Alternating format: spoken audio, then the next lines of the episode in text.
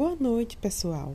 No episódio de hoje, vamos conversar um pouquinho sobre a prática interprofissional em equipes de saúde.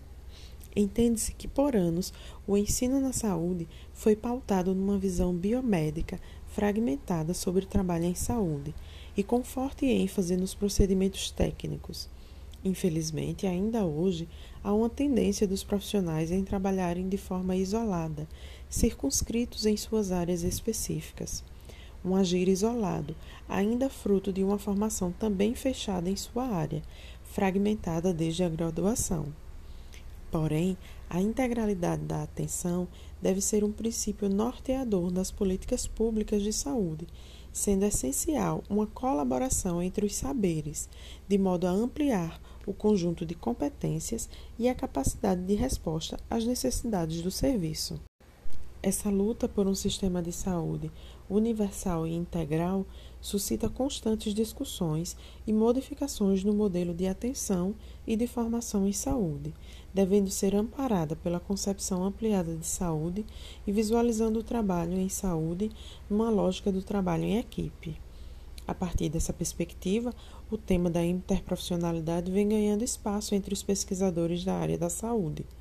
Diversos artigos têm sido produzidos e, apesar de alguns teóricos nos alertarem quanto ao fato de ser um conceito ainda em construção, cabe ressaltar que entendemos a interprofissionalidade como uma real integração entre dois ou mais profissionais, um fazer coeso e colaborativo entre profissões, a partir do qual se produz novos conhecimentos, de modo dialógico e sem desrespeitar as singularidades e diferenças entre os fazeres e saberes profissionais envolvidos.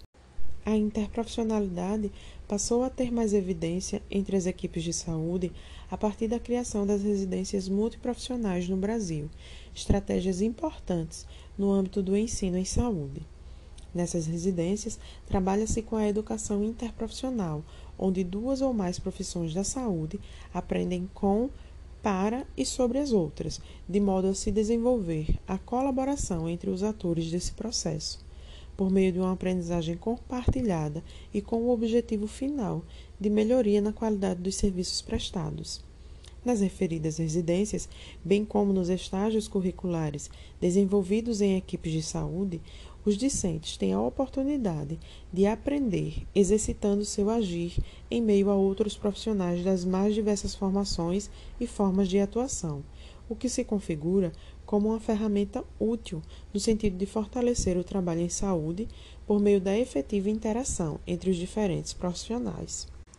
Torna-se essencial, portanto, focalizar na atuação interprofissional, atentando para o respeito aos princípios norteadores do SUS, de modo a prestar aos cidadãos um serviço protetivo e acolhedor em suas necessidades.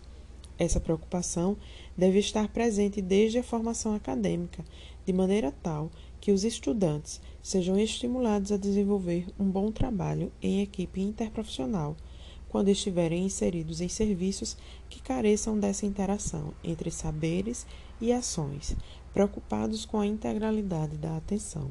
Dessa forma, tornam-se essenciais os estudos voltados para equipes, nas quais esteja inserido o maior número de profissionais de diferentes formações.